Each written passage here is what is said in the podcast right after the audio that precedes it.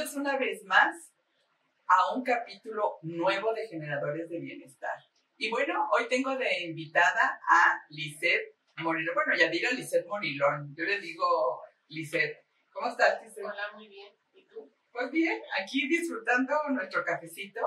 Y bueno, recordarles que a todos los que nos escuchan, que nos ven, agradecer a cada uno de ustedes que se toman el tiempo de su caminito, al trabajo, o por ejemplo ya en la tarde, después de que trabajaste, de vernos o de escucharnos a través de las diferentes redes sociales. Y te voy a agradecer nuevamente también que compartas todos estos eh, podcasts que estamos haciendo con el objetivo de transmitir el bienestar que de alguna manera nosotros lo vamos aprendiendo en nuestra vida. Ya tenemos desde luego personas que nos escuchan y nos ven en toda la República Mexicana, en Estados Unidos, en Canadá, en eh, Colombia, en Chile, también ya tenemos en Francia, en España. ¿En dónde más, querido director técnico? Colombia, Francia, en Colombia, Francia, España y en Canadá Estados Unidos. Bueno, y bueno, cada vez iremos avanzando más. Recordar que parte de la salud que nosotros tenemos y de lo que yo manejo, que ya te lo platicado en otras ocasiones, pues es nuestro colágeno hidrolizado, que tanto Lizer como yo nos tomamos todos los días para realmente tener la energía, nuestras articulaciones y además un exquisito cafecito que tenemos aquí, que después te compartiremos.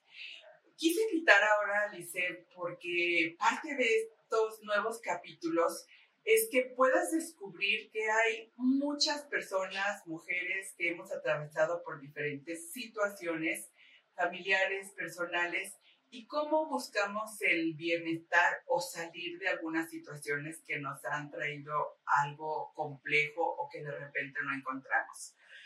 Dices, me gustaría que nos platicaras primero cuando estudiabas ¿Cómo fue que decidiste eh, entrar a la carrera de licenciada en Administración de Empresas? Porque tiene que ver cuáles son las experiencias de vida para decidir en dónde enfocarte. Y luego ya te platico todos los éxitos que ella ha alcanzado desde que tomó la decisión correcta de qué carrera estudiar. Platícame cómo fue eso.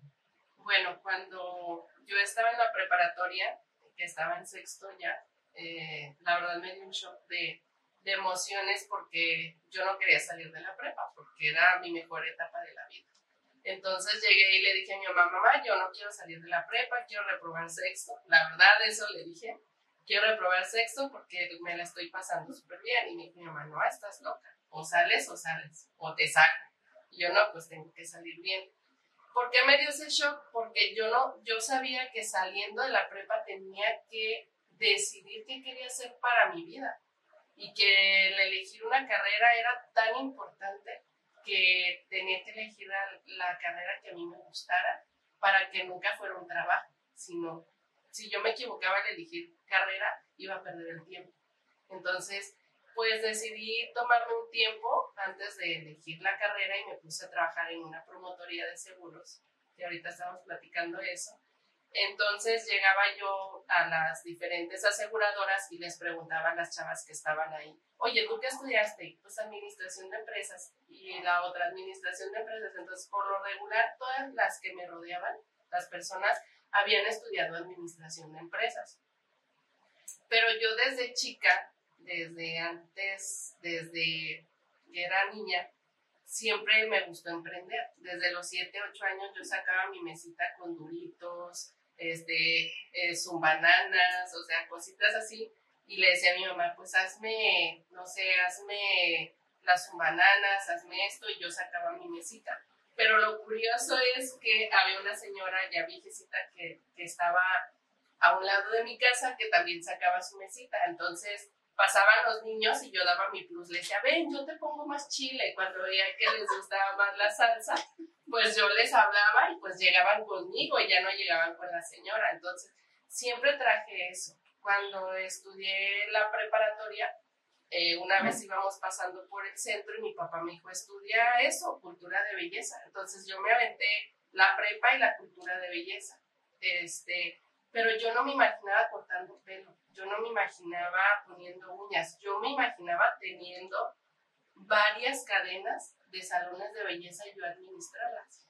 Entonces, cuando me decían administración de empresas, yo dije, ok, administras tu empresa. No es para estar a lo mejor tan detrás de un escritorio, sino este, siendo una persona que vas a guiar, que vas a dirigir. Entonces, de ahí yo es cuando parto a decir, si quiero ser una administradora de empresas. Pues les platico que ahorita Lisette tiene más de 12 personas trabajando con ella. De hecho, este fin de semana estuvo llevándoles un team building precisamente que es tan importante, y ella se dedica a trabajar dentro del ramo de la construcción, todo lo que es aluminio y otras cosas adicionales de fachadas que va realizando. ¿Cómo fue que iniciaste en lo del aluminio? ¿Qué, qué, qué fue lo que pasó? O sea, y de repente, bueno, porque tienes que haber dado un paso, que ya lo hemos platicado, pues de emprendedora empresaria, ¿verdad? Que eh, para todos los que nos están viendo que son emprendedoras, que no han dado el paso, o incluso que ya son emprendedores, pues muchas cosas les van a servir. Platícame esa parte. Fíjate que la vida me llevó ahí. Este, yo cuando, es, cuando estudié la carrera, estudié un posgrado, que es Administración de la Calidad. Entonces estaba estudiando mi posgrado, pero haciendo a su vez este, lo que era mi, mis, este, prácticas, prácticas profesionales. Entonces, cuando estaba haciendo mis prácticas profesionales en el Hotel El Tapatío, ahí trabajé, este, el gerente me dice, ok, tú trabajas muy bien, ¿qué te parece si te damos tus prácticas, pero te pagamos también para que trabajes con nosotros en alimentos y bebidas como secretario? Y dije, ah, ok, está súper bien. Pero duré un tiempito trabajando eh, me dieron mi papel de las prácticas y en eso me habla mi hermana de una empresa de vinos. Eso era como en noviembre, diciembre. Entonces me dice, oye, vente. La verdad a mí me pagaban como 700 pesos ya con la licenciatura, escuchen bien, como 750 pesos ya con la licenciatura este, a la semana. Entonces mi hermana me habla y me dice, oye, aquí pagan 2.500 a la quincena. Entonces pues yo ya tenía un hijo y dije, no, pues me voy para allá. Entonces duré dos meses trabajando con ellos, que fue noviembre y diciembre en la de vinos, pero en enero, que bajó ya la venta, como era la más nueva, pues me despide. Entonces, pues me quedé como el perro de las dos patas, sin una y sin otra. Entonces, el de recursos humanos me dijo, sabes que a mí me están ofreciendo un trabajo, pero yo ya fui y no me gustó y creo que fue injusto que te despidiera. Ve, entonces, cuando voy, era una empresa de aluminio. Entonces voy y este, le, pues le llevo mi currículum y todo, pero el, el mayor esfuerzo que yo hice es que también había otros participantes para quedarse con el puesto, pero yo era la única mujer y yo, sorpresa, tenía un hijo. Entonces me decían, es que la verdad, pues es aventarme un volado, porque si tienes un hijo se te va a enfermar no vas a venir a trabajar. Y yo, no, por favor, Señor, de verdad, yo voy a hacer que mi hijo no sea un pretexto para faltar, ¿no? Entonces me dieron el trabajo, casi rogué por ese trabajo. Me quedé con el trabajo, pero cuando yo empecé, tenía, tengo un angelote que, que fue don Chava, que era mi maestro. Este, don Chava era el señor que armaba las ventanas y todo, y yo me le pegaba, entonces veía que el señor hacía todo a mano que, o sea, se aventaban los presupuestos, sus desgloses de materiales a mano. Entonces yo llegaba y, ah, pues esto hay que meterlo en un Excel. A ver, usted pásemelo y yo lo hago y yo lo desarrollo. Entonces empecé a ayudar con los desarrollos en la computadora. Entonces, a, los tiempos los agilicé. Este, yo aprendía de todo. A mí si me mandaban pagar la luz, yo iba encantadísima. ¿Por qué? Porque mi visión era tener una empresa y mi visión era aprender de todo. Yo no me quejaba por nada, porque yo decía, si algún día yo me voy de aquí, esto nadie me lo va a quitar. Es correcto. Entonces, yo aprendí de todo, o sea, yo me le pegaba a, don Chava, que era el maestro de obra, y le decía, oiga, ¿qué vidrio es este? Porque yo no sabía ni que era un vidrio de 6, de 9, Tintex, Satinovo, o sea, hay gran variedad y en aluminio también. Entonces, yo fascinada porque nunca acabo de aprender siempre, yo les digo, es como una licenciatura, es como una carrera, aprendes cosas diferentes diario. Fíjate qué interesante lo que acabas de comentar. Y bueno, ¿cómo tiene que ver esto en relación al bienestar? Porque buscamos el bienestar físico y económico. dentro de buscar el bienestar económico es hacer algo que nos plazca. Y, por ejemplo, eh, pues a veces he escuchado de algunas personas o algunas mamás incluso que pues los hijos ya salen de carrera y todo, ya quieren estar en un puesto directivo, ¿no? ¿Cuál es la importancia? Yo veo que la importancia de haber aprendido todo desde abajo es lo que te ha llevado hasta ahorita. ¿Cuál fue el momento más difícil? Yo sí sé, pasó un momento muy difícil, Eliseth, y sí me gustaría, si nos lo puedes compartir, en el momento en que este, pierda a su esposo y quedarse con los hijos y el trabajo ya los dos por algún proyecto. De hecho, estaban en la inauguración exactamente de, de ya tu, empresa, ¿verdad? Justamente, ¿no? Cuando sucede algo, todo el mundo pasamos situaciones complicadas y sí es importante que escuches cómo lo atraviesa, cómo lo vive, cómo lo enfoca, para que de alguna manera si tú estás pasando por alguna situación similar, te des cuenta que se puede salir. Vamos a escuchar a Lisette qué pasó en ese momento y cómo logró salir y cómo la ves ahora con esa sonrisa. Eh, claro, siempre hay algo doloroso y a veces cuesta trabajo platicar de, ello y cuando platicamos la primera vez, pues las dos lloramos, eso son emociones que están a flor de piel es valioso compartirlo para que tú estás pasando nuevamente por un momento así, lo escuches y lo puedas vivir de manera diferente. ¿Nos platicas algo al respecto? Ok. Después de cierto tiempo, pues, eh, de que yo ya trabajé, estructuré, me salí de esa empresa y puse mi empresa, que ya era de emprendedora. Este, Después de cinco años de haber tenido esa empresa, decidimos abrir otra empresa que era una comercializadora de aluminio. Entonces, ese día, como dice Rox, me da la noticia de que mi esposo fallece eh, por accidente de trabajo. Eh, yo estaba, ya tenía dos hijos, uno de ocho años y otro de, de 12, eh, y estaba embarazada de un bebé, tenía ocho meses de embarazo. Mi esposo fallece el 10, el primero de febrero del 2019 y mi bebé nace el 8 de marzo del 2019. Entonces, con una empresa que ese día se inauguró, con otra empresa que ya tenía más de cinco años en el mercado, este, y siendo mamá otra vez, este, pues sí fue muy difícil, pero mi red de, mi red de bienestar, más que nada fue mi familia, mi madre, que, que que también me apoyó este, al, yo seguir con el negocio.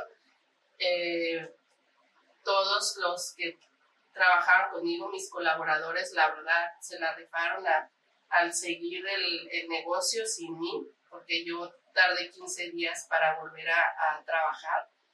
Y otra cosa que me sacó adelante fue mi mismo trabajo, el tener un trabajo, el saber que tenía a dónde llegar, también para mí fue este, algo que me ayudó fue mi terapia, mi trabajo, que me ayudó a salir adelante. Y pues no había de otra, no me podía quedar en la cama acostada porque tenía tres niños a cuales sacarlos adelante y tenía una empresa que no podía dejar que se cayera, porque si se caía la empresa, pues imagínate quién les daba de comer a mis hijos. Yo no me quedé con una pensión, yo no me quedé con nada. ¿Por qué? Porque pues los dos éramos emprendedores. Entonces, pues no, no había como una base para decir, ah, pues cobro una pensión y, hay que me vayan manteniendo, claro que no. Entonces era sí o sí, te limpias las lágrimas y sales a trabajar. Por el, y algo que también tú me comentaste, fíjate qué valioso, ¿no? Ese, esa motivación interna la encuentras solamente pues dentro de ti. El que el impulso que te mueve a hacer algo extraordinario, que te levantes, de donde estás. Yo cuando le escuché su historia de vida, bueno, este, mucho ejemplo para mí, mucha inspiración también, porque realmente muchas personas a veces deciden quedarse tumbadas y olvidarse hasta de los hijos y de seguir adelante. Eh, ¿Qué sugerencia, qué consejo les das a las personas que de alguna manera pasan situaciones complicadas? Que busquen su bienestar, este, a mí me ayudó mucho el Reiki, cuerpo, mente y espíritu. Mientras estés bien contigo, con todo lo que te rodea, tratar de buscar tu red de apoyo y no dejarte caer, no siempre va a haber una luz en el camino, siempre va a haber algo que te tenga que mover y siempre, como dicen, después de la tormenta llega la calma. Sí va a doler y sí duele, pero tienes que dar los pasos para que salgas de ahí. Si no... Hay dos cosas fundamentales que también se me hace importante mencionar. Hace ratito, cuando estábamos en la pregrabación, estábamos probando sonido Mm, platicamos en relación al tiempo. Me dice, yo siempre traigo reloj, yo también. Me gustaría que te dijera por qué trae reloj y por qué lo consulta de manera constante y qué significa para ella el reloj. A lo mejor para ti simplemente es algo que te adorna, algo que te hace lucir o traer un buen reloj porque te gusta verlo bien. El concepto que le das al reloj. El tiempo vale más que el oro, entonces hay que cuidarlo no desperdicies tiempo con gente que no te funciona. Siempre trata de estar con las personas adecuadas. Siempre trata de aprender. No pierdas su tiempo. A veces nos la pasamos en el celular perdiendo tiempo en TikToks, en cosas que no nos sirven. Alimenta tu mente también de cosas que, que sí te sirven. Siempre somos lo que comemos y el cerebro también se alimenta. Entonces, no pierdas tu tiempo en cosas que no te van a funcionar, de verdad y si no te funcionan, aprende de ellos. Y algo que me, que me comentó también es que un día estuvo en una organización ayudando a hacer un, todo un análisis administrativo y era una organización no gubernamental en donde prácticamente es como donar parte de tu tiempo al servicio de los demás. Y algo que se me hace valioso, dice, a la hora de la hora de los acuerdos no se hizo nada y me di cuenta que perdí tres horas de mi tiempo porque no se logró algo, ser algo así. Una de las cosas que también a mí me ha funcionado es, sacar cuentas de cuánto vale un minuto de mi tiempo, ¿no? Y a veces de verdad cuando dices, ¿cómo? O sea, acabo de tirar tanto dinero en esta situación. Y sí es importante que nos demos los espacios recreativos, o los espacios como estos en donde estamos grabando este podcast para que de alguna manera tú aprendas sobre nuestra experiencia. Actualmente Lisette también forma parte, ¿te acuerdas que tuve aquí a Mónica Solís, que es la presidenta de la Asociación de Mujeres Jefas de Empresa, de AMGE, que es una organización nacional y también ligada internacionalmente con otras asociaciones? Bueno, Liceda ahora es la directora de todo lo que viene siendo el emprendimiento. Cómo ir llevando a otras personas del emprendimiento, de ser empleada o de no tener idea de qué negocio hacer, a lograr emprender. Y bueno, en otra entrevista vamos a hablar ya exactamente de ese punto, cómo está el proyecto. ¿Te acuerdas que también platicamos que tenemos algo innovador?